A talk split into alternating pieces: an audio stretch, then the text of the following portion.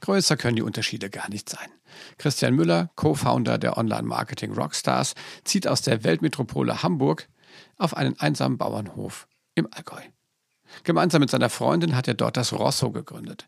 Das Rosso ist eine Feriendestination der ganz besonderen Art. Hier verbinden die beiden Style mit Nachhaltigkeit und hier trifft Online-Marketing auf das gemütliche Landleben des Allgäus. Welche Impulse für seine Karriere verantwortlich waren und welche Bio-Biersorte er am liebsten trinkt, das erfahrt ihr jetzt in Das digitale Sofa Impulse. Der folgende Podcast wird euch präsentiert von Robert Spaceship Podcast Network. Für weitere tolle Podcast-Folgen und Informationen zu Robert Spaceship geht auf www.robertspaceship.com.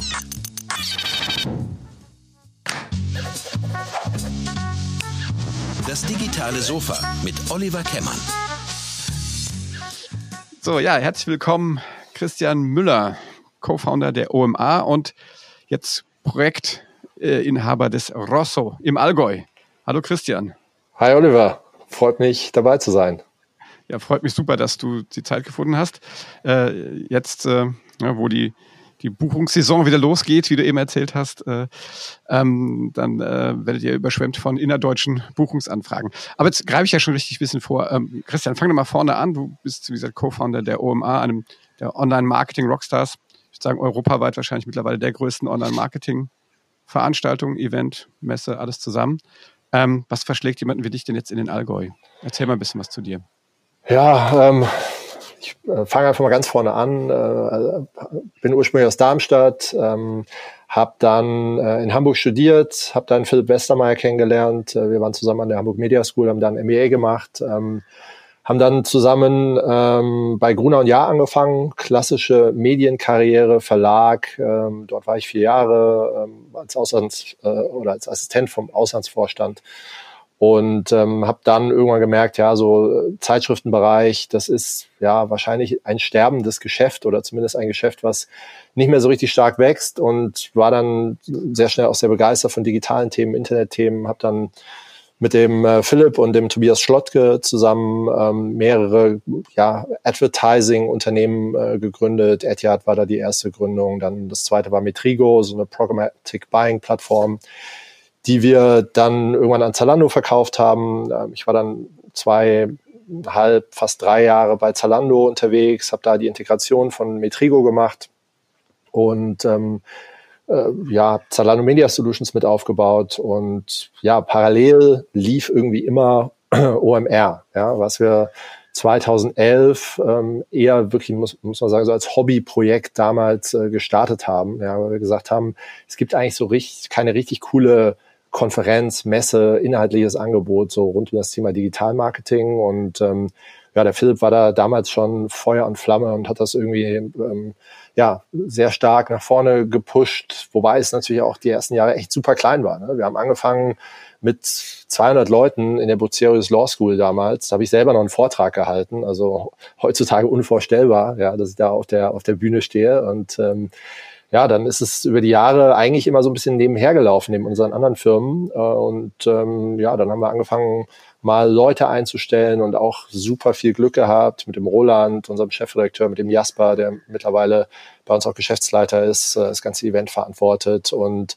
ja, die haben dann auch geholfen, das Ding so über die Jahre zu entwickeln, größer zu machen. Wir sind dann in die große Freiheit ins Hafentheater gezogen und irgendwann ja, kam so der Schritt, wo wir gesagt haben, irgendwie finden wir jetzt keine Location mehr in Hamburg, die groß genug ist. Und dann äh, ja, sind wir irgendwann in der Messe gelandet und dann ging es einfach von Jahr zu Jahr äh, ja, mit großen Wachstumsschritten voran. Und ähm, ja, letztes Jahr hatten wir dann, also 2019 hatten wir dann ähm, über 50.000 Besucher und ähm, haben nebenher auch nicht nur das, also wir haben nicht nur das Event gemacht, sondern haben auch eine Medienplattform aufgebaut, ja, rund um das Thema Digitalisierung, Digitalmarketing. Und das ist das, was wir ja jetzt heutzutage auch äh, hauptberuflich machen. Bei mir ist es jetzt so, um auch auf deine Frage zurückzukommen, was verschlägt einen dann ins Allgäu, ne, wenn man so eigentlich total äh, auf so Digitalthemen unterwegs ist und so eine, so eine Plattform irgendwie als, als Mitgründer und Mitinhaber irgendwie führt. Ähm, ja, es war irgendwie ein bisschen der Wunsch nach Veränderung, nochmal aus der Stadt rauszukommen, nochmal was komplett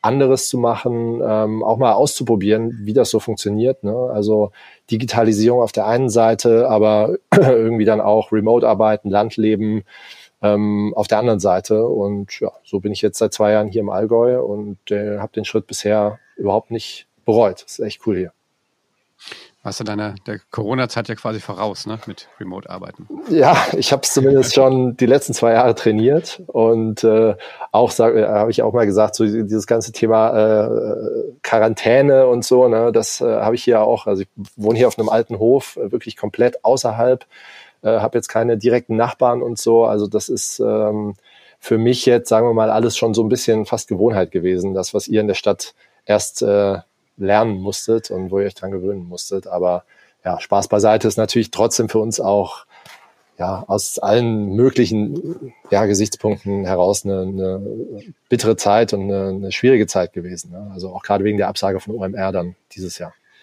Ja. Wie ist der, wie war der Prozess damals? Habt ihr da quasi täglich konferiert und hin und her überlegt? Oder wie, so eine Entscheidung ist ja auch hart, ne? auch finanziell. Ähm, habt ihr die dann in der, in der, im Gründerzirkel getroffen oder wie? Ja, also wir haben das Thema natürlich dann auch schon ab einem gewissen Zeitpunkt, äh, ich würde mal sagen, ab spätestens eigentlich äh, Anfang Februar auf dem Schirm gehabt und haben das schon irgendwie als Bedrohung wahrgenommen, aber muss man ganz ehrlich sagen, haben es auch lange Zeit nicht so richtig ernst genommen. Also haben es schon gesehen, haben gedacht, okay, könnte gefährlich werden, aber kriegen wir schon alles hin und sind eigentlich immer doch dann weiter marschiert und haben gesagt, okay, wir gehen jetzt davon aus, dass wir durchführen können.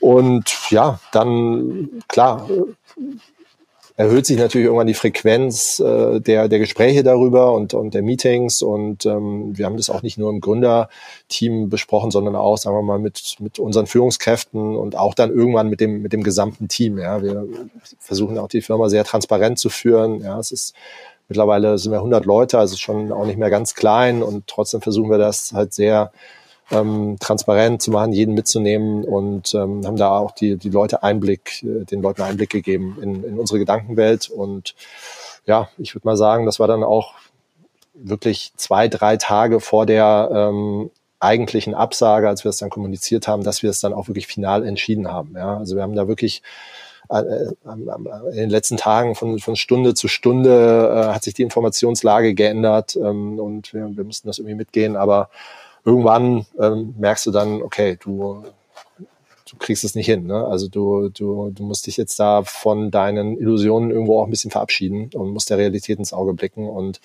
wir mussten dann einfach, ja, aufgrund auch äh, von verschiedenen Partnern, mit denen wir da zu, äh, zusammenarbeiten, irgendwo die Reißleine ziehen, weil sonst wäre ja, wäre es auch unfair gewesen, ja, auch unserer ganzen Community gegenüber, ähm, wenn wir es dann immer weiter rausgezögert hätten. Und insofern haben wir es dann am Ende ja schon auch relativ frühzeitig, also fast zwei Monate vor Durchführung des Events, dann auch abgesagt und ähm, sind auch mittlerweile froh, dass wir es so gemacht haben, dass wir da eine sehr klare äh, Kante gezogen haben und da sehr klar kommuniziert haben. Und ich glaube, es ist auch gut angekommen. Also wir haben sehr sehr ja, wohlwollendes und, und, und wirklich auch ähm, ja, Feedback bekommen, was uns auch total bestärkt hat und uns auch Kraft gegeben hat, weil es war natürlich, ja, die, diese, diese paar Tage rund um die Absage, das war natürlich schon eine einfach echt ja, beschissene Zeit, kann man, kann man nicht anders sagen. Also da waren wir schon alle ganz schön down. Ja, ja ist auch wahrscheinlich auch nicht unkritisch. Ne? Gerade so im Eventbereich gibt es ja genug Firmen, die, die tatsächlich auch das vielleicht nicht so gut über, überstanden haben dann. Ne? Ähm, ja. Bei ja. euch habe ich so das, bei euch habe ich so den, den, Eindruck, dass auch das quasi eher nochmal so ein, zumindest was jetzt eure, also meine Wahrnehmung von euch jetzt in den, in den Medien, in den sozialen Medien vor allen Dingen, dass das nochmal so, so ein Boost auf, aus allen Rohren gefeuert und auch ganz viele, äh, ja, tatsächlich auch ganz viele innovative neue Ideen dann auch einfach gespielt wurden. Lagen die schon in der Tasche oder, oder habt ihr wirklich einfach gesagt, so jetzt probieren wir alles aus? Ja, das Schöne bei uns ist ja, und da bin ich wirklich ähm, so dankbar dafür, dass wir ja nicht nur dieses Event sind, ja, und ähm, nicht nur zwei Tage im Jahr stattfinden, sondern dass wir es ja geschafft haben, über die Jahre im Prinzip wirklich diese, diese Medienmarke, diese Plattform zu entwickeln. Und dadurch sind wir natürlich ein Stück weit diversifiziert in unseren Geschäftsmodellen, auch in unseren Umsätzen. Und klar, das, das Festival, das Event ist ein großer Teil. Ja, da muss man nicht drum herum reden. Aber wir haben, sagen wir mal, schon trotzdem eine ganz gute Position gehabt, weil wir halt ähm, ja eine riesige Community um uns herum haben, über den Content, den wir schaffen, über die ähm, ja, Profile auf den sozialen Medien, die wir haben. Wir haben ja, mehrere hunderttausend Follower wahrscheinlich über die ganzen unterschiedlichen Kanäle. Wir haben einen riesigen Newsletter-Verteiler. Wir haben einfach sehr viele Leser, sehr viele Podcast-Hörer und haben dadurch halt die Möglichkeit, auch ähm, außerhalb des Events Dinge zu machen ne? und trotzdem, ähm, sagen wir mal, in der, in der Lebenswirklichkeit äh, unserer Community stattzufinden. Und das bringt uns natürlich in eine Position, wo wir dann auch relativ schnell Elemente aus dem Festival in irgendeiner Weise digitalisieren können. Ja, also zum Beispiel wir haben sehr schnell unser ganzes Seminargeschäft digitalisiert. Also wir machen ja diese Deep Dives, ähm, zum Beispiel zu verschiedenen Digital-Marketing-Themen, die wir dann als Webinare angeboten haben. Der Podcast spielt eine große Rolle. Wir haben die äh, Frequenz unseres OMR-Podcasts erhöht. Ähm, wir haben weitere Podcasts auch gestartet und ähm, äh, ja, waren dadurch in der Lage, halt so diese Festival-Inhalte irgendwo ein Stück weit relativ schnell zu, zu digitalisieren. Ja, jetzt kommen ja äh, demnächst auch unsere digitalen Masterclasses, ne, 17., 18. Juni äh, ist das soweit. Das ist für uns natürlich auch ein Riesenevent, ähm, wo wir an zwei Tagen, glaube ich, um die 60 Masterclasses haben werden. Ja, wir haben jetzt schon etliche tausend Anmeldungen dafür. Ja, das läuft auch super.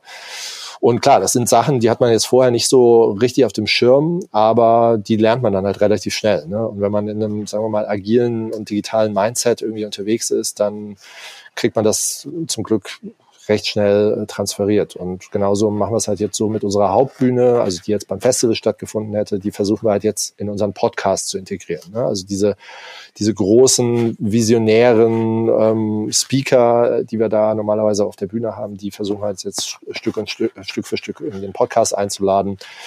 Und ähm, das ganze Thema Messegeschäft, ja, was ja aus meiner Sicht immer noch schwierig ist zu digitalisieren. Ja, also da gibt's ja ein paar Ansätze und auch, glaube ich, schon schon, schon Leute, die das versuchen, aber für uns wirkt es immer noch relativ wenig natürlich. Ja? Und deswegen haben wir gesagt, ähm, bauen wir eigentlich eine Plattform für so ähm, Software-Reviews. Ja? Also man stellt sich vor, man ist heutzutage ein CMO bei, weiß ich nicht, bei BMW, bei Unilever, wo auch immer.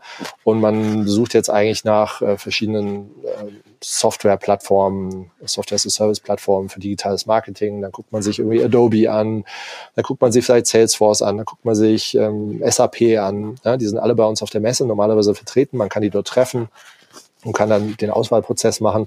Und da bauen wir jetzt gerade eine Plattform, um das quasi zu digitalisieren. Ja, nämlich über, über Reviews, ähm, so dass man quasi so eine Art Peer-to-Peer-Netzwerk äh, erschafft, um ja, Software as a Service, äh, Produkte ja als Interessent erfahrbar zu machen, ähm, sich darüber aufzuklären, passen die zu einem, ähm, welche Erfahrungswerte haben andere damit gemacht und so weiter. Und somit versuchen wir halt jetzt Stück für Stück die Dinge irgendwie digital abzubilden, ähm, hoffen aber trotzdem, dass wir nächstes Jahr unser Event auch wieder machen können, weil wir sind immer noch davon überzeugt, dass dieser Vibe und äh, die Atmosphäre eines solchen Events einfach im digitalen Raum nicht ähm, replizierbar ist. Nee, das glaube ich auch. Als wir einmal da war, das ist ja eher, das ist ja eher ein Festival als jetzt eine Messe ne? oder, oder, äh, oder, oder eine Konferenz. Ne? Das ist ja schon ganz, ganz eigen vom Flair und auch diese, ne, dieses Interagieren, glaube ich, auch von den verschiedenen Elementen von Messe, von Konferenz, von Unterhaltung. Ja. Das kriegst du natürlich äh, virtuell nicht hin, klar. Genau, genau. Und es ist halt, es ist halt einfach ein Stück weit ähm, ja, Messe oder, oder Konferenz äh, zeitgemäß gedacht. Ne? Also und ähm, es ist die Interaktion, wie du, wie du auch sagst, ne? und der, der persönliche Kontakt und das, das Netzwerken und die Gespräche, das ist halt einfach ein integraler Teil dessen. Und auch das, auch das Partyfeiern, ne? was uns ja manchmal so ein bisschen auch vorgeworfen wird. Wir sind so ein bisschen die, die Partyveranstaltung. Bei uns wird ja eigentlich gar kein Geschäft gemacht. Das, das stimmt einfach nicht. Aber es ist einfach ein, auch ein Teil. Ne? Wir wissen ja alle, viele gute Deals werden auch an der Theke gemacht. Ne? Und ähm, das haben wir halt, diese unterschiedlichen Elemente haben wir halt zusammengebracht. Ja, also ganz ehrlich, das, ich glaube, das sagen wahrscheinlich die, die ehemaligen Cebit-Macher. Ich, ich, bin ja noch aus einer Generation, also wir haben ja noch auf der Cebit äh, ordentlich gefeiert. Ja, ja, ja. Irgendwann, Anfang der 2000er. Ähm, nein, klar, klar gehört das dazu und ich glaube, natürlich habt ihr da auch eine extrem, war der zur richtigen Zeit auch zu, an der richtigen Stelle mit, mit so einem, mit so einem Hybrid, ne, aus, aus äh, Unterhaltung und, und, und, und Inhalten. Ja. Also Richtig. Und lass mich aber an der Stelle noch kurz, äh, das war jetzt wie die Tage, seid ihr mit ja an die Presse gegangen. Ihr habt jetzt auch eigentlich noch ein schönes, äh, nicht virtuelles Projekt äh, in Hamburg. Den Telemichel mal. Ja, ja. Magst du dazu was erzählen, kurz?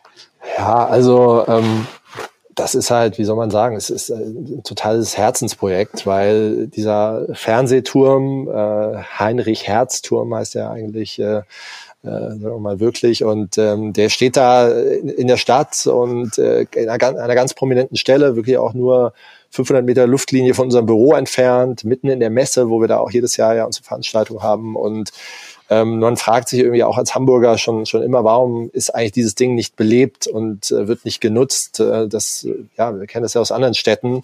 Äh, was, was für ein cooler ja, Aussichtspunkt, äh, was für ein, für ein Wahrzeichen so ein, ein Turm auch sein kann. Und ja, dann haben wir uns äh, tatsächlich mit äh, den, den beiden anderen Partnern ähm, dafür beworben, das wieder mit Leben zu füllen. Und sind super happy, dass wir da jetzt auch den Zuschlag bekommen haben. Ähm, und ab 2023 geht's dann ja auch erst los, dauert leider noch ein bisschen aber das Ding wieder richtig zu dem Wahrzeichen von Hamburg machen können, was es, was es glaube ich auch verdient hat, neben ja wahrscheinlich noch dem Michel und der Elbphilharmonie und so weiter.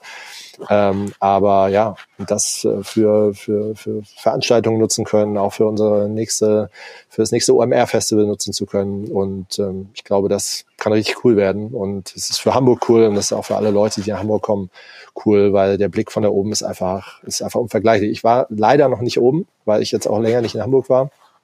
Corona-bedingt, aber ich freue mich schon total, wenn ich das nächste Mal in Hamburg bin, da vielleicht auch mal eine kleine Begehung machen zu können. Ja, da musst du schön hochlaufen. ja. wird, wird jetzt aber, du sagst erst 2023, weil er noch saniert werden muss, oder? Genau, oder, genau, genau. Also er stand jetzt ganz lange leer. Ähm, ich bin da jetzt auch nicht in, den, in allen Details drin, aber da war auch, glaube ich, gab es mal Asbestprobleme und so weiter. Ist, glaube ich, mittlerweile aber auch schon alles entfernt. Aber der muss jetzt entsprechend halt so umgebaut werden, dass er halt den, sagen wir mal, äh, Anforderungen der Gegenwart, Sicherheit, Brandschutz und so weiter äh, genügt und dann natürlich da auch ein, eine Räumlichkeit drin entsteht, äh, die man dann entsprechend schön mit Leben füllen kann. Ja. Und ähm, jetzt aber, wie gesagt, du sitzt jetzt im Allgäu, äh, nicht nur Corona-bedingt, äh, hast du ja gerade schon gesagt. Ja. Äh, erzähl doch mal äh, ein bisschen was zu dem, zu dem äh, Rosso-Projekt. Wie bist du auf die Idee gekommen und was, was, was ist eigentlich das, äh, die Idee, also eigentlich die Idee hinten dran? Ja, sehr gerne. Also ähm, die Idee kam eigentlich ähm, so 2017 ähm, war ich damals, hatte ich ja vorhin erzählt, dass ich eine Zeit lang bei Zalando auch war und da mit Trigo-Integration und so weiter gemacht habe. Und ich bin 2017 dann dort rausgegangen, ähm, äh, vereinbarungsgemäß und hatte ein paar Tage Urlaub und war mit meiner Freundin irgendwie in Italien unterwegs äh, und haben da so ein paar äh, Agritourismus abgeklappert. Ähm, ja, in der Toskana ist kennt vielleicht der eine oder andere, ne, so ein bisschen. Auch nett. Ja, ja so ein bisschen Ferien auf dem Bauernhof, aber in, in irgendwie cool, sage ich jetzt mal. Ja, und ähm, dann saßen wir da mal irgendwie abends bei so einer Flasche äh, Rotwein und haben irgendwie gedacht, so, hey, wieso gibt's eigentlich sowas in der Art gar nicht in Deutschland? Weil in Deutschland gibt's entweder irgendwie Wellness-Hotel, so auf super High-Class und, und, und schick und, und ja, ähm, Sauna- und Wellnessbereich oder es gibt halt so Ferien auf dem Bauernhof und Ferien auf dem Bauernhof ist dann halt häufig so ein bisschen, ja, äh,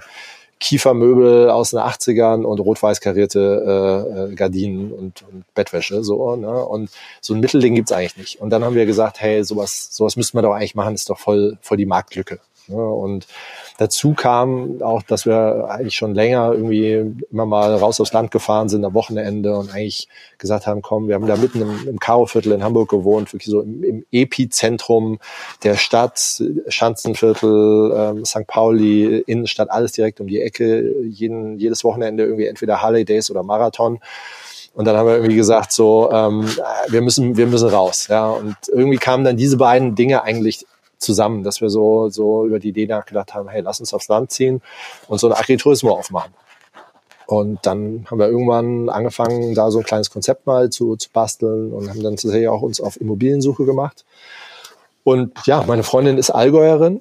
Ähm, die kommt hier aus der Nähe, aus Isny, ähm, so 20 Kilometer von hier, wo ich jetzt gerade bin. Und ähm, die ja über verschlungene Wege und äh, Kontakte haben wir dann tatsächlich dieses Haus hier gefunden, dieses rote Haus. Ja, deswegen heißt das Ganze auch Rosso, ähm, die Vorbesitzerin, hatte das schon rot angepinselt. Die ist äh, Künstlerin und durchaus ein bisschen ex exzentrisch und äh, hat dann also einen, klassischen Allgäuer äh, Bauernhof, der normalerweise weiß zu sein hat, einfach mal rot angemalt, äh, was natürlich dann wahrscheinlich bei den Nachbarn hier etwas für Aufsehen gesorgt hat. Wir fanden es aber cool.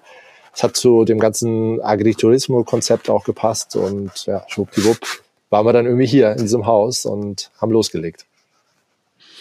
Ja, was, was ist jetzt konkret? Also ihr bietet äh, ähm, auch, aber ihr bietet auch Unterkünfte an, ne? Also ist jetzt und äh, macht ihr auch so Seminare dann oder sowas? Oder genau. also verk verknüpfst du die Jobs so ein bisschen oder? Ja, also ähm, das Ganze ist ja so ein bisschen unter dem Untertitel der Hof der Möglichkeiten. Ne? Also ähm, wir sehen das Ganze eigentlich als total offenes Haus. Ja, also ähm, zu deiner Frage, wir bieten hier, wir haben drei Ferienwohnungen äh, hier im Haus, ähm, wo wir ungefähr zehn Personen beherbergen können, vielleicht auch mal ein, zwei mehr, wenn man es ganz kuschelig mag haben dann noch eine weitere, sagen wir mal so Friends and Family Wohnung äh, dazu, die wir jetzt nicht offiziell vermieten, aber die man jetzt, wenn man zum Beispiel in eine Gruppe kommen würde, auch noch dazu mieten kann. Wir haben einen ganz großen ähm, ja, Seminarraum, ähm, das Atelier der Langeweile äh, nennt sich das. Wir haben noch ein Studio, wo man zum Beispiel Yoga machen kann, ähm, wo man Meditationen machen kann, wo man auch arbeiten kann. Und dadurch, sagen wir mal, gibt es hier sehr, sehr viele Möglichkeiten. Also man kann hier einfach herkommen und ein bisschen Urlaub machen, auf der Wiese liegen, sich die Kühe anschauen, wandern gehen, Fahrradfahren gehen, Ausflüge machen in die Alpen, äh, zum Bodensee. Aber man kann natürlich auch hier mit einer Gruppe hinkommen und ein Seminar machen. Man kann hier äh, Yoga-Retreat machen. Man kann Kochkurse machen. Ne? Und das ist jetzt, glaube ich, auch so unsere nächste Aufgabe.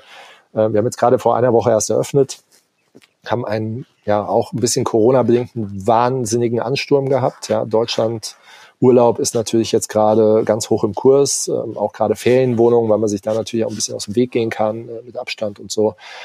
Und ja, jetzt versuchen wir das erstmal gerade irgendwie zu verarbeiten ähm, und ja, dann im nächsten Schritt auch zu überlegen, ja, was kann man hier auch, sagen wir mal, von uns aus noch anbieten, also Stichwort Seminare, ähm, Zusammenkünfte, auch hier von, von Leuten. Es gibt hier im Allgäu auch sehr, sehr viele spannende Unternehmer, ähm, auch im digitalen Bereich passiert viel. Ähm, also auch, wie kann man da unsere Plattform vielleicht auch nutzen, Leute zusammenzubringen. Aber auf der anderen Seite, ja, wie können wir auch Leute auf uns aufmerksam machen, die hierher kommen und quasi Lust haben, hier was zu machen? Ja, also wo es dann auch vielleicht gar nicht unbedingt immer an uns hängt, dass wir es organisieren müssen, sondern auch, dass jemand von außerhalb kommt und sagt, hey, ich würde gerne eure Räumlichkeiten mal zwei, drei, vier Tage nutzen, um dies oder jenes äh, hier zu tun. Ne? Also sind wir, sind wir ganz offen. Wir haben super viel Platz. Es gibt draußen einen riesigen Garten mit einer Wiese. Wir haben eine große Sonnenterrasse mit einem Grillplatz und ähm, ja, ich glaube, hier kann man schon sich ganz gut äh, ganz gut ein paar Tage verbringen und äh, hier Dinge tun. Ein gutes bayerisches Bier. Ja, das gibt's auch. Das gibt's auch. Also tatsächlich die, ha die, ha die Hausmarke ist sogar schwäbisch. Äh, das ist die Brauerei Herle aus Leutkirch. Das ist eine, so eine Biobrauerei. Die machen einfach fantastisches Bier, aber helles äh, in allen Varianten gibt's natürlich hier auch. Ja. Äh, macht ihr denn auch selber, weil du sagst, äh, die Kühe angucken, aber ihr habt jetzt habt ihr auch Tiere?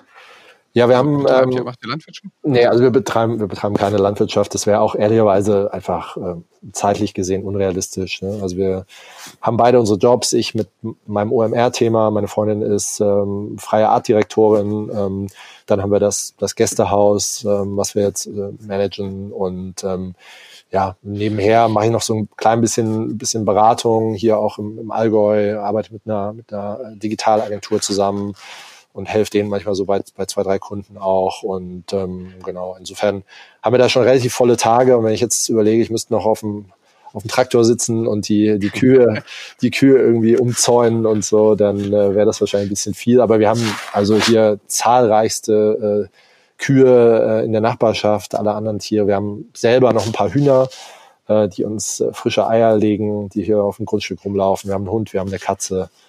Und wir ja, haben dieses Jahr mal zum ersten Mal auch ein bisschen angefangen, Gemüse anzubauen. Aber das ist auch, sagen wir mal, eher etwas stiefmütterlich behandelt worden, weil wir halt auch jetzt mit der Eröffnung vom Rosso hier so viel zu tun hatten. Aber das kommt dann zum Beispiel nächstes Jahr, ist, glaube ich, der größere Gemüsegarten dann mal so das, das nächste Ziel, ja, wo man dann hier vielleicht auch ein bisschen sich ja zumindest zum Teil selbst versorgen kann mit so ein paar leckeren Biogemüsesachen. Ja, ich glaube, finde ich cool. Fahren wir an den Platz und na, natürlich auch die Zeit hat, das schon richtig. Ne? Und die ähm, gab es kurzzeitig auch einen Trend, ne? dass die Leute immer mehr darauf achten, auch dass sie sich nachhaltig ernähren und, äh, und äh, auch da mehr Wert drauf legen, ne? was sie machen, auch wo sie in den Urlaub hinfahren. Also ich glaube nicht mal mit Corona alleine, Entschuldigung, sondern auch, ich glaube so grundsätzlich, die Leute fliegen ja nicht mehr so viel. Also viel falsch gemacht scheint ihr da nicht zu haben. ja, ja, also ich glaube auch, dass es ähm, auch, auch vor Corona schon, schon auf jeden Fall ein Trend war, ähm, mehr Regionalurlaub zu machen, auch wie du sagst, nachhaltiger Urlaub zu machen. Und ähm, das ist jetzt auch mit Corona natürlich nochmal ein Stück weit beschleunigt worden. Und ähm, ja, also ich glaube auch, dass es äh, sicherlich eine gute, gute, sagen wir mal, Nische ist, in der wir da unterwegs sind. Wir sind halt trotzdem super klein. Ne? Und diesen Ansturm, den wir jetzt die letzten Tage auch hatten, nachdem wir eröffnet haben, das war wirklich krass. Also es hat mir echt leid getan, dass ich das vielen Leuten absagen musste. Aber ja, auf der anderen Seite war es auch eine sehr bewusste Entscheidung, jetzt nicht irgendwie ein, Hotel mit 30 Zimmern zu machen, sondern das hier auch irgendwie sehr ja, intim, familiär zu halten, auch ja, um uns, um uns auch vielleicht ein bisschen selber zu schützen. Ne? Also weil wir das auch nicht Vollzeit machen und äh, ich glaube, wenn du dann zu groß bist, dann wechselt es auch sehr schnell beim Kopf. Und ich glaube, so ist eigentlich eine ganz, ganz gute Mischung. Ja, das heißt, wenn es interessiert, ne, das, das, das rosso.de ist die, ist die Domäne, schreiben wir auch sicher das, in die Show Notes. Dasrosso.com. .com sogar. Oh. Ja, genau, genau. Ja, also und, das rosso.com. Und Instagram, das, äh, das Rosso. Ja. Ganz einfach. Ja, ich hatte ich hab mal reingeguckt, ich wollte mal gucken, so wann ihr aufmachte, da war, war da was frei. Wahrscheinlich ist jetzt, äh, du hast im Vorgespräch erzählt, ja, ihr hattet schon einen guten Presseaufschlag oder ihr wart auf einem Portal drauf und jetzt rennen ja. euch die Bude ein. Ja, tatsächlich. Also ähm, das ist ja auch, also ich bin ja Digital-Marketer und äh, habe mir da natürlich auch im Vorfeld sehr viele Gedanken gemacht, wie, wie, wie was, was mache ich jetzt, um das Ding irgendwie zu promoten und da irgendwie ähm, ja vernünftig Buchungen zu generieren und wie darf, wie hoch darf der CPO sein und so weiter. Ne? Also alle diese Dinge, Google Analytics Integrationen, Tracking und so weiter. Ne? Und dann kommt es irgendwie dann doch anders, als man denkt. Äh, wir haben einfach auf, auf Instagram angefangen, ähm, letztendlich ein paar Bilder zu posten, auch schon relativ frühzeitig. Ähm, und haben eigentlich sehr schnell dann ja Kontakt bekommen mit mit Leuten, also teilweise Hotelbloggern und auch Influencern und äh, ja auch teilweise Interior-Leuten und so, die irgendwie gesagt haben, wow, ist ja cool, was ihr da macht und ähm, uns relativ schnell dann auch irgendwie mal gerepostet haben oder oder verlinkt haben und so weiter. Und dadurch muss man sagen, ist halt wirklich Instagram ja mit Abstand das, ja, der Kanal, wo jetzt eigentlich äh, der ganze Traffic drüber kommt und wo auch die Buchungen drüber kommen. Und wo, worüber wir jetzt auch Pretty Hotels, äh, übrigens sehr empfehlenswert, ähm, kennengelernt haben. Das ist ein Hotelblog für sehr ausgesuchte Hotels weltweit. Ungefähr 100 Hotels haben die auf ihrem Blog. Und ähm, der Robert ist aus München, der, der macht das und der schreibt wirklich, also er besucht jede dieser Locations persönlich und schreibt dann da einen kleinen Text zu, macht sehr, sehr schöne Fotos. Und ja, der hat uns jetzt gefeatured ähm, und ja, hier ist die letzten zwei Tage wirklich alles zusammengebrochen, äh, nachdem der uns irgendwie auch, auch dann auf Instagram äh, gepostet hat und auf seine Seite genommen hat. Und ja, das ist tatsächlich, aktuell sind die einzigen äh, Dinge, die wir tun. Also ähm, weder haben wir jetzt groß in, in Search äh, investiert, also weder in, in, in SEO noch in SEA, äh, noch haben wir jetzt irgendwie groß Facebook oder Instagram Paid gemacht. Ähm, äh, wir wollen jetzt ein bisschen Newsletter-Marketing starten, weil wir schon einen relativ großen Newsletter-Verteiler haben. Es sind fast 300 äh, Newsletter-Abonnenten jetzt drin und stetig wachsend. Und ja, da muss man mal schauen. Vielleicht wird auch Airbnb irgendwann nochmal ein Kanal werden. Aber ja, das ist schon eigentlich echt krass, was mittlerweile so auch insbesondere, wenn man jetzt so ein Projekt wie wir macht, was halt schon visuell natürlich auch funktioniert, ähm, wie dann Instagram einfach äh, performt. Ja, das ist ja. schon erstaunlich. Wie, wie, lange habt ihr da gebraucht, um da ein bisschen die Reichweite aufzubauen? Irgendwie? Wie lange macht ihr das jetzt schon? Ich meine, ihr habt ja nicht mal offen gehabt, ja? Ja, ja, ja. Also unser, unser großes Problem war, dass wir halt ganz lange keine, keine Bilder der Wohnungen hatten. Also, äh, weil die noch im Bau waren sozusagen. Also wir haben äh, die Website gelauncht, glaube ich, im November oder Dezember letzten Jahres schon. und ähm, es war dann aber relativ, sagen wir mal, äh, unwägbar, was das eigentlich ist. Ne? Man sah halt Bilder vom Garten und vom Haus und natürlich ein bisschen Konzept und ein paar schöne Texte geschrieben.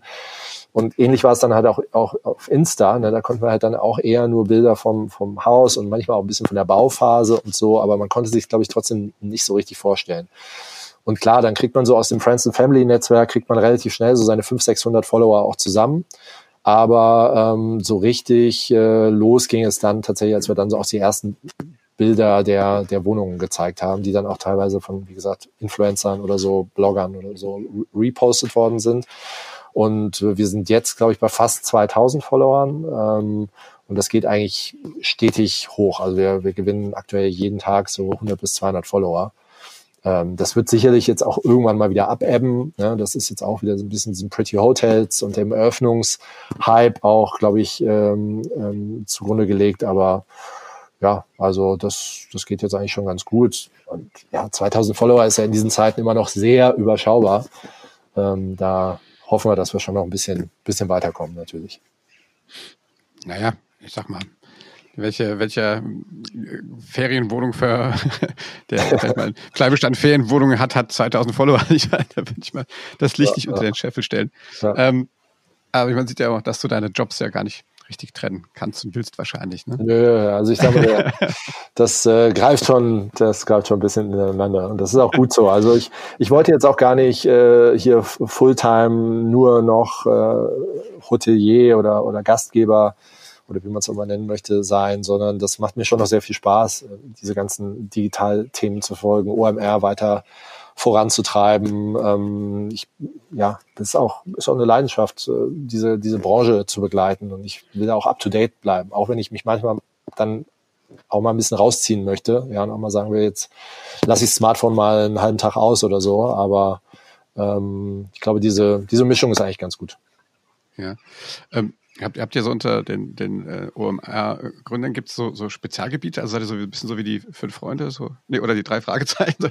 also, was, was ist denn also dein, dein Spezialgebiet? Ja, also mein also Spezial... Philipp, Philipp, ist Außenminister, oder? Ja, ja, also Philipp ist, ist der Frontmann, ja. Äh, wenn man so in dieser Bandkonstellation bleiben ja. möchte. Was bist ähm, du dann? Ja, ich würde sagen, also ich bin, ich bin wahrscheinlich irgendwie der, der, ja, jetzt überlege ich gerade, also vielleicht, vielleicht so ein bisschen der, der Bassist, ja, der irgendwie äh, auch ein bisschen ähm, den Rhythmus äh, mitbestimmt. Also ich mache sehr viel, sehr viel ähm, äh, in Richtung Sales, ähm, in Richtung ähm, so große Partner, also ähm, zum Beispiel jetzt Firmen wie Salesforce, ja, ist, ist ein großer, großer Kunde von mir, den ich jetzt äh, persönlich betreue oder SAP oder mobile.de, also so, ja, sagen wir mal so strategische Partner auch äh, von uns, ähm, die jetzt bei mir liegen. Und ja, ich versuche auch immer mal ein paar Leerstellen in unserem Partnerportfolio zu füllen, so in Richtung Sales ähm, begleite auch immer, immer mal wieder dieses Thema Internationalisierung, ähm, wo wir stärker werden müssen, dass wir einfach noch einen größeren Footprint einfach im insbesondere europäischen Ausland hinbekommen. Und ja, dann äh, gibt es immer mal so Spezialthemen. Also wir hatten zum Beispiel jetzt äh, für dieses Jahr auch geplant, eine Fashion äh, Stage zu machen ähm, und die ganze Digitalisierung der, der Fashion-Modebranche ein Stück weit mal zu, zu zeigen und zu begleiten. Ähm, da habe ich halt durch meine, sagen wir mal, Zalando-Hintergrund auch noch viele gute Kontakte in diese Branche rein und das war jetzt auch ja, so ein Thema. Tarex, Tarex hatte ja auch dicke, oder? Genau, genau. Mit Tarek äh, sind wir ja. auch dicke. Also da werden You ja, hat sich, sicherlich auch eine Rolle gespielt und ähm, haben da ja auch mit einer, mit einer Agentur äh, aus Berlin, Kemmler Kemmler, ähm, die auch sehr viel im Fashion-Bereich machen, die haben uns da auch unterstützt und ja, wäre glaube ich ziemlich cool geworden, aber dann halt nächstes Jahr. Ja, cool. Mein Lieber, die Zeit ist schon, schon um. Das ging ja jetzt wie im Fluge. Ja, Wahnsinn. Äh, Wahnsinn, ne? Cool. Äh, vielen Dank, das war echt klasse und man merkt halt den alten Medienprofi. Ja. das, so stelle ich mir das vor. Ich so bei 15% Redeanteil und meine Gäste ähm, erzählen. Und ähm, ist ja auch extrem spannend, was du machst. Ich finde es auch total cool, welchen Schritt du jetzt gegangen bist. Und vor allem cool, dass du das halt trotzdem beides noch machst, ja. Und jetzt nicht sagst du, ich werde jetzt äh, Emeritur, ja, sondern ja. das, äh, das finde ich halt äh, extrem äh, cool und spannend. Und ähm, ja, wie gesagt, und liebe Leute da draußen, geht mal auf die Webseite, auf Instagram, werdet äh, Follower und, äh, äh, und Gast äh, bei in Christians Rosso. Ja, und, aber, äh, ab August geht wieder was. Ab August ab, geht wieder was. Muss ja keine Gutscheincodes jetzt hier verloren. Nein, äh, ja, das ist doch gut. Ich meine, äh, wenn sich das dann vor allen Dingen. Ja, ich glaube auch, ne, wenn, wenn das den Leuten gefällt und du hast einen hohen Stammgastanteil, dann glaube ich, brauchst du dir keine Sorgen machen, dass, dass du eine Auslastung hast, die, die ja. sich da für euch rechnet. Und ja. ähm, naja, ich freue mich ja. Vielleicht schaffen wir es ja uns auch mal dann irgendwie spätestens dann nächstes Jahr zu OMA wieder mal persönlich zu sehen. Ja, würde mich auch freuen. Und, äh, oder wenn Ansonsten. ich beim Allgäu, Allgäu vorbeikomme. ja, also komm, komm mal hier vorbei. Kannst, hier gibt es hier gibt's auch ein Sofa, ja, also da kannst, oh, du, kannst du auch mal einen Podcast aufnehmen. Hier gibt es auch ein paar spannende Leute, äh, mit denen man sicherlich auch interessante Gespräche führen kann. Ja, das heißt, ich vor Corona-Zeit habe ich wirklich immer Sofa on Tour gemacht. Ja. Da habe ich das Sofa immer, es gibt ja das echte Sofa eigentlich noch, ne?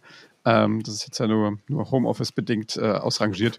Äh, und dann habe ich das immer in unseren Produktionsbus gepackt und bin dann äh, durch die Gegend gefahren. Und dann haben wir das äh, Sofa durch die Gegend geschleppt. Also vielleicht nutze ich mal dein Sofa äh, und wir gucken, dass wir mal ein paar Leute im Allgäu äh, interviewt kriegen. Alles klar. Christian, vielen, vielen Dank, ähm, dass du dir Zeit genommen hast. Vielen Dank auch. Ich drücke ja, drück euch die Daumen, dass das mit der OMA, dass ihr gut durch die Corona-Zeit kommt und dann das quasi als nur Schwung holt, um nächstes Jahr dann noch ein, noch ein fetteres Event zu machen. Ich freue mich drauf.